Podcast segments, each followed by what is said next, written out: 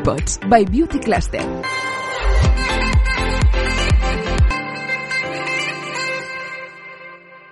Bienvenidos a Bipods, el podcast oficial de Beauty Cluster, donde hoy hablaremos sobre el emprendimiento en el sector belleza y el bienestar, qué claves y valores a tener en cuenta. Y lo haremos además con tres representantes de tres compañías nominadas a Mejor Startup eh, Digital en los Digital Beauty Awards que organiza Beauty Cluster. Empezamos por Marta Solé, CEO de Pharmexcare. ¿Cómo estás, Marta? Bienvenida. Hola, buenas tardes, muchas gracias. Un placer que nos acompañes. Marina García, CEO de Mar, ¿cómo estás? Bienvenida, Marina. Muy bien, gracias. Encantada de estar aquí. El placer es nuestro. Y Claudia Mustera, fundadora en The Organic Republic Natural Cosmetics. ¿Cómo estás, Claudia? Muy bien, gracias. Un placer que nos acompañes. Vamos a empezar eh, primero y principal un poco para que nos escuche, que nos contéis. Empezamos contigo, Marta. ¿Qué es lo que hacéis en Pharmexcare? Bueno, Pharmexcare es una compañía dentro de un grupo farmacéutico, un holding suizo. Y nosotros somos una compañía de cosmética, nacimos hace un año y empezamos nuestros desarrollos en diferentes marcas y desarrollamos fundamentalmente pues diferentes marcas cosméticas para diferentes targets, pues tenemos una marca que es Olan, que es una marca orgánica certificada, anti-aging, la alternativa orgánica a la cosmética antiedad. Luego tenemos Me All About Me, que es una marca personalizable, un público más millennial, digital. Y luego tenemos Alim, que es una marca para bebés. O sea que nosotros bueno, pues nos dedicamos a desarrollar productos cosméticos innovadores y que intentamos diferenciarnos de, de los competidores. De ahí de la importancia, en nada hablaremos y entraremos en, materia, os vais a dar cuenta los que nos estáis escuchando de, la importancia de los valores de estos proyectos, de su, sostenibilidad y es más en un eh, sector donde pues siempre de alguna forma u otra ha sido como algo discutido y ahora pues vemos muchas compañías, muchos proyectos que están haciendo los deberes y en este aspecto están llevando a cabo unos proyectos extraordinarios y muy respetuosos con el, con el medio ambiente. Marina, ¿qué nos puedes explicar de Mar? Bueno, pues eh, Mar es la primera, bueno, hemos sido la primera marca de perfumería natural, vegana y hecha con un packaging sostenible en España. Em, después de la parte de perfumería lanzamos nuestra línea de cosmética marina a base de algas y, bueno, ahora estamos creciendo en la parte, bueno, ampliando en el rango de perfumería y bueno, vendrán nuevos proyectos de cosmética. Y bueno, en mar todas nuestras fragancias, nuestros productos están inspirados en el mar Mediterráneo, que es donde nació la perfumería hace más de 5.000 años y, cada una de las fragancias tiene un ingrediente clave que, crece en una zona del Mediterráneo. Em, y bueno, por otro lado también le damos mucha importancia a la sostenibilidad del packaging, intentamos siempre elegir los materiales más respetuosos con el medio ambiente y de hecho también tenemos un fin social y es que el 2% de las ventas de la marca los donamos a la Fundación Save the Med que persigue la regeneración marina del mar Mediterráneo. Y en vuestro caso, Claudia, ¿qué es The Organic Republic Natural Cosmetics? Pues The Organic Republic nació también con, una, con un fin muy mediterráneo, entonces todos nuestros ingredientes son locales, intentamos siempre utilizar pues lavandas, mentas, etcétera, porque al final creemos que no hace falta irse a la otra punta del mundo, ¿no? Para tener ingredientes eh, con propiedades muy potentes y, bueno, y muy buenas. Entonces, eh, intentamos sobre todo tener todos los proveedores locales y lo que hacemos es cosmética natural muy enfocada a capilares. Eh, somos expertos en capilares, tenemos toda una línea de champús líquidos y mascarillas y luego también tenemos toda la línea de sólidos pues para, eh, pues para todo el tema del zero waste, para poder prescindir de envases y demás. Entonces, bueno, nacimos hace un par de años y, esto, todos nuestros ingredientes son naturales e intentamos huir de ingredientes sintéticos. Ahora que, evidentemente, pues ya sabemos, conocemos exactamente del propósito de las compañías que hoy nos acompañan, estas, todas ellas nominadas a Mejor Startup eh, Digital en los Digital Beauty Awards organizados por Beauty Cluster. ahora quiero que nos vayamos un poco a vuestros inicios, un poco a cuando decidís emprender, ¿no? Es algo que, eh, evidentemente, habéis eh, respondido en más de una ocasión y en muchas entrevistas, estamos más que seguros, ¿no? Pero lo que nos gustaría saber es que si hay diferencia a la, hora, en, en los retos, quiero decir, ¿no? A la hora de emprender en un sector como es el de, la belleza y el del bienestar, eh, que en otros sectores a la hora de emprender hay diferencia, hay otras cosas a tener en cuenta a la hora también de liderar vuestros propios proyectos. Marta, empezamos contigo. Bueno, yo la verdad es que no, no, sé si realmente hay diferencias o no. Yo vengo de muchos años de industria farmacéutica, de grandes multinacionales. El entorno es muy distinto, ¿no? El pertenecer a una gran multinacional o el empezar pues una compañía desde cero yo creo que los mayores retos cuando tú eres emprendedor y quieres empezar una nueva compañía, pues es, tener muy claras cuáles son tus, tus bases estratégicas, ¿no? Tener muy clara cuál es la visión, cuál es la misión, dónde quieres ir, qué es lo que quieres ser de mayor, ¿no? Dónde te quieres posicionar.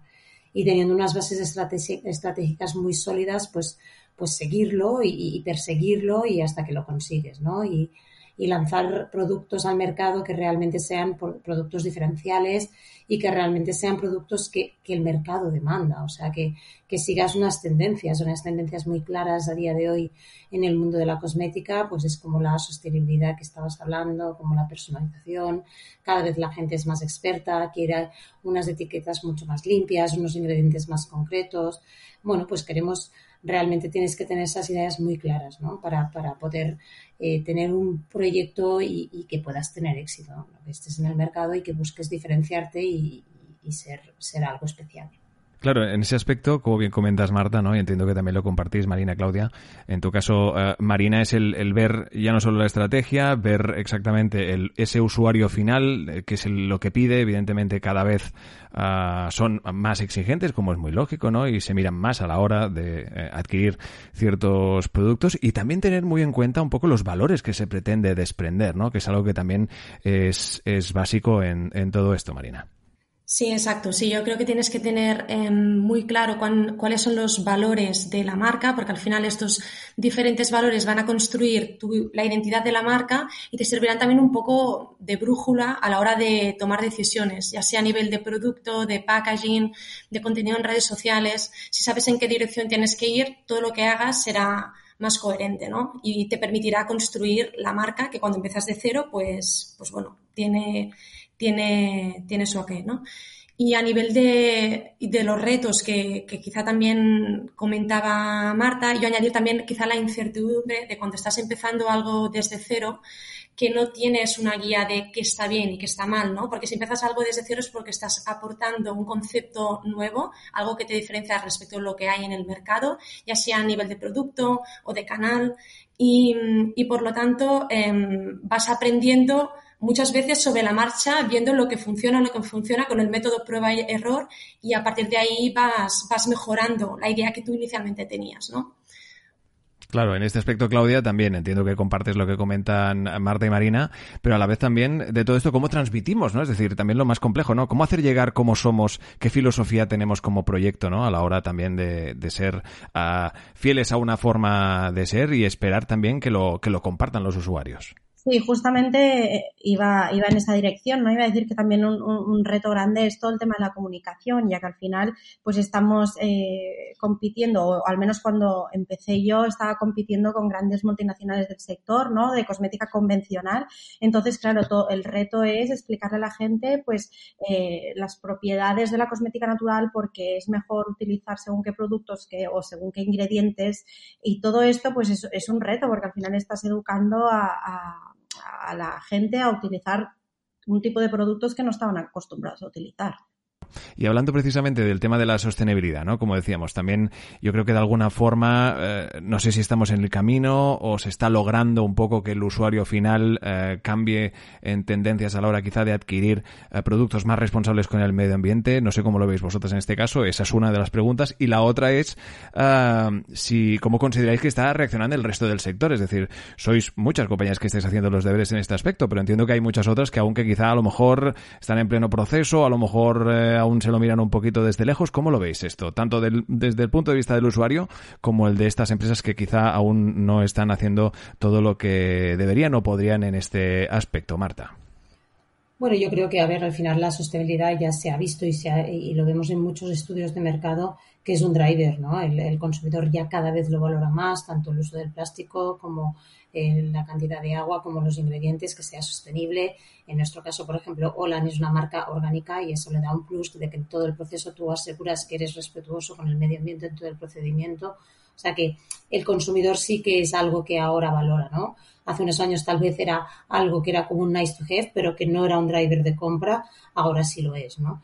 Y post-COVID, pues bueno, eh, cada vez más también se ha visto que era muy importante el, ser respetuoso con el medio ambiente y con el planeta. Por lo tanto, sí que las marcas nos tenemos que, adaptar y como dices tú, en cuanto al sector, yo creo que el sector sí está haciendo un esfuerzo. Cada vez hay más marcas que estamos posicionadas en, en, ser respetables, respetuosas con el medio ambiente, tanto a nivel de packaging como a nivel de procesos, como de ingredientes, como de todo. Y yo creo que el sector está reaccionando y tú ves que las grandes marcas, pues bueno, pues cada vez parece que se van comprometiendo más a todo esto. Está el Zero Waste, como decían nuestras compañeras Marina y Claudia, pues al final también hay productos que, que ya no tienen packaging, o sea que sí que hay una tendencia a ir hacia allá y bueno, esperemos que se, se incremente esta tendencia. Marina, ¿cuál es tu opinión? Sí, estoy de acuerdo que al final el consumidor está demandando que todas las marcas eh, se pongan las pilas a nivel de sostenibilidad. Yo creo que en muchos, muchos sectores y concretando quizá en el de la perfumería eh, y la cosmética, eh, creo que quizá la cosmética está acelerando más rápido que la perfumería, quizá por productos como la cosmética sólida, ¿no? que te permite mm, llevar al extremo el concepto de zero waste. La perfumería es cierto que a pesar de que existe la perfumería sólida, no es tan, o sea, el, mercado no es tan grande como el de la como el de la, el de la alcohólica y, por lo tanto en este sentido es, es, un poco más complejo, ¿no? La cadena de aprovisionamiento también es, es más larga y, y, bueno, es un sector que siempre se ha priorizado bastante la estética por delante de, de, de, otros valores, ¿no? Así que yo creo que todavía queda camino, mucho camino por hacer, pero es cierto que se está empezando a ver un cambio importante en, en muchas marcas. Claudia, ¿cómo ves? Eh, también has, ido captando desde, desde The Organic Republic Natural Cosmetics este cambio en el, en el resto de, compañías que compartís sector. Sí, totalmente. Y estoy de acuerdo con, con, lo que han dicho mis compañeras, pero es que además ahora hay, hay un añadido y es que al final es el que se gasta dinero en tu marca que quieres saber absolutamente todo, desde eh, de dónde vienen los ingredientes, qué procesos de producción haces, em, si utilizas algún tipo de ingrediente sintético, em, qué envases, bueno, quieren saberlo absolutamente todo. Entonces, la, la sociedad está cada vez más educada, investiga mucho más, entonces esto hace que las marcas sean cada vez mejores porque eh, antes no tenían este nivel de información. Entonces, esto hace que todos nos todos vayamos mejorando, ¿no? Incluso las grandes marcas, es lo que decía Marta, que mm, podéis ya ver muchas multinacionales que ya están haciendo cosmética sólida y demás, con lo cual yo creo que es un poco un push de todos, ¿no? Hacia la tendencia de, del zero waste y la sostenibilidad en general. Y era un usuario que cada vez, como bien comentáis, es, es más responsable. Se, entiendo que eh, decide invertir más, ya no solo para su bienestar, sino también para lo que le rodea, ¿no? Este medio ambiente que tenemos que un poco cuidar entre, entre todos.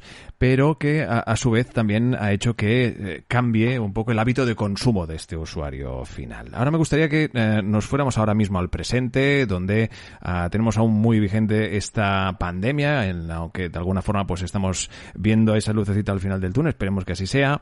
Uh, nos gustaría que nos contáis un poco cómo, qué, qué impacto os, os generó eh, en vuestras respectivas eh, compañías y cómo capeasteis la situación de la pandemia. Marta, adelante.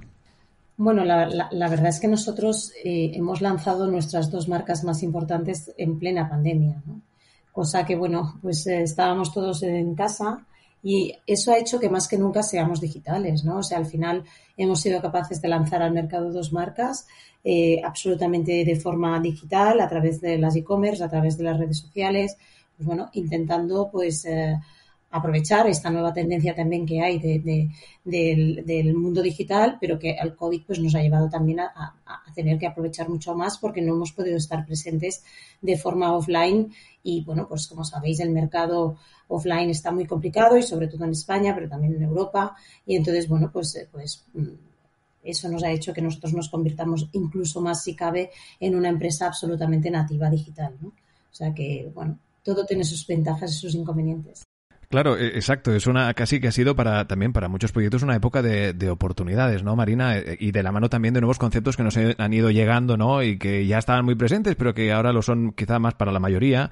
Y es lo de la transformación digital, que de alguna forma a los que habíais también un poco, ya es un poco recurrente el concepto, ¿no? Pero haber hecho los deberes, eh, quizá haya ayudado, ¿no? Ya estos nuevos hábitos de consumo que comentábamos, os haya ayudado quizá a, a capear con mayor éxito esta esta situación, ¿no? Bueno, en nuestro caso, en el momento en que empezó toda la pandemia, estábamos vendiendo 100% online, así que a pesar de que quizá las primeras semanas sí se notó un parón fuerte, después casi fue todo lo contrario y de hecho crecimos durante la pandemia. Em, pero bueno, eh, sí que es cierto que la importancia de la comunicación en redes sociales, ¿no? Eh, pues te ayuda a, bueno, si tienes unas redes sociales cuidadas, a transmitir y estar cerca de, tu cliente y permitir mm, siguiendo manteniendo esa, esa venta. Claro, y en vuestro caso, Claudia, como decías, ¿no? El, eh, y como un poco se está comentando, entiendo que también a vosotros de alguna forma tampoco os, os afectará en este aspecto, gracias también un poco a lo llamado también e-commerce, ¿no? Que ha, ayudado y que ha hecho que la gente también, pues estando en casa, consuma de otra forma, que se cuide más incluso, ¿no? Ah, ¿Cómo fue la situación en vuestro caso? Claro, nosotros ya nacimos siendo digitales, pero sí que es verdad que durante el último año eh, crecimos a través de, de puntos de venta físicos. Entonces, aquí sí que lo notamos. Pero como decía Marina, pues en el tema online, em, con todo el tema de, que hicimos de comunicación, de explicar cómo estábamos llevando los procesos, cómo lo hacíamos para estar todos seguros, etcétera, eh, incluso llegó un punto que nos benefició. Entonces, en este sentido, mm, nos dimos cuenta que la gente dedicaba más tiempo a conocer bien a las marcas antes de comprarlas, ¿no? Y, que dejaban de hacer compras tan impulsivas, tan rápidas, para dedicar más horas a saber bien bien qué es lo que estaban comprando. Entonces, eh, en, en el online la verdad es que es que no nos afectó. Claro, ha llegado un punto en el que, como decíamos, este hábito de consumo, de comprar obviamente no físicamente, sino de forma digital, a través de estos e-commerce, también los valores de dicho proyecto, ¿no? Que, de qué forma se trabaja y qué producto eh, y qué impacto genera la creación de este producto para su venta final.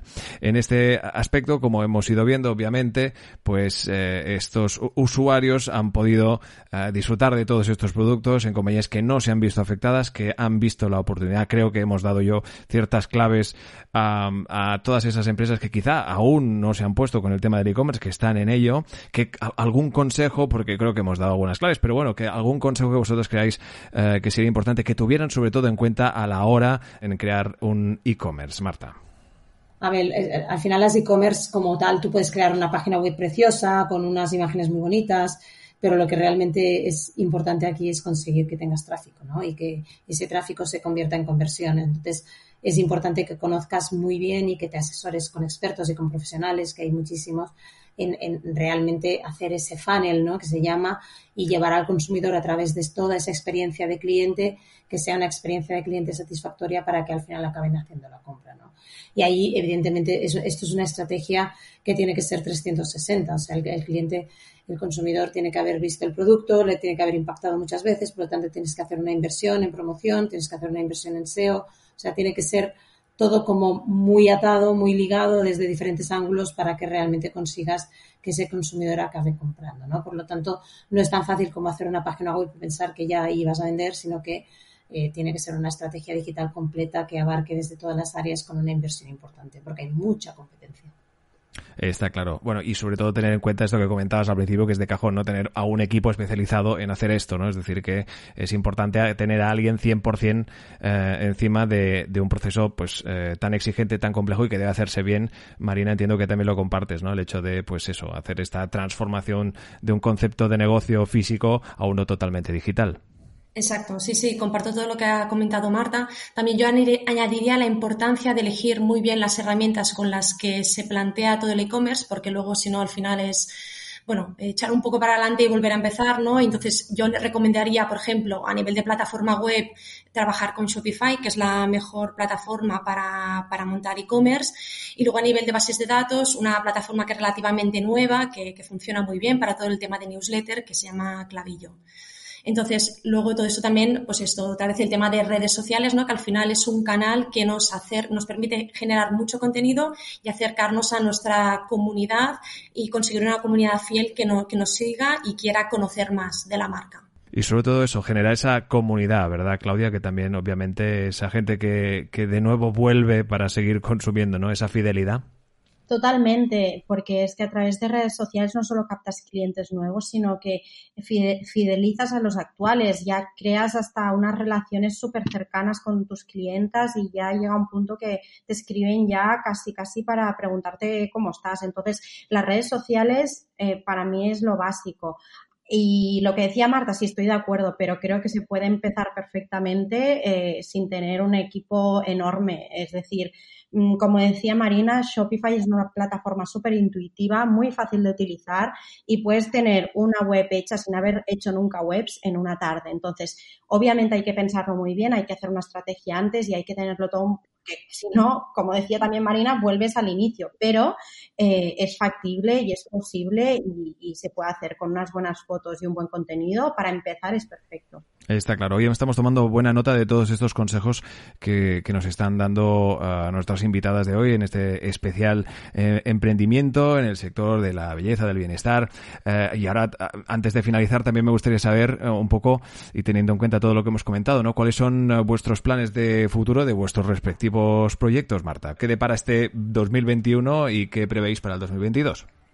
Bueno, nosotros pues como somos una compañía nueva, unas marcas nuevas y entonces eh, seguir empujando, seguir promocionando nuestras marcas, tanto aquí en España como en Europa, pero también estamos empezando pues en otros mercados, empezando a exportar, y siendo más visibles en mercados donde la cosmética pues tiene ya mucho más recorrido y, donde el potencial de, mercado es mucho más grande y bueno pues seguir trabajando un poco en, en, en la misma línea para, pues, para conseguir mejores resultados.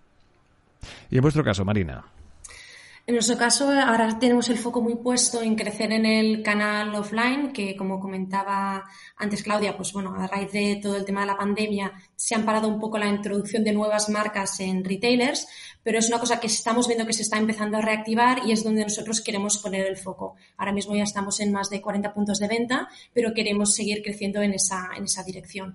Y luego también, por supuesto, pues ampliar gama de producto, tanto en la línea de perfumería como en cosmética, queremos seguir creciendo en ambas.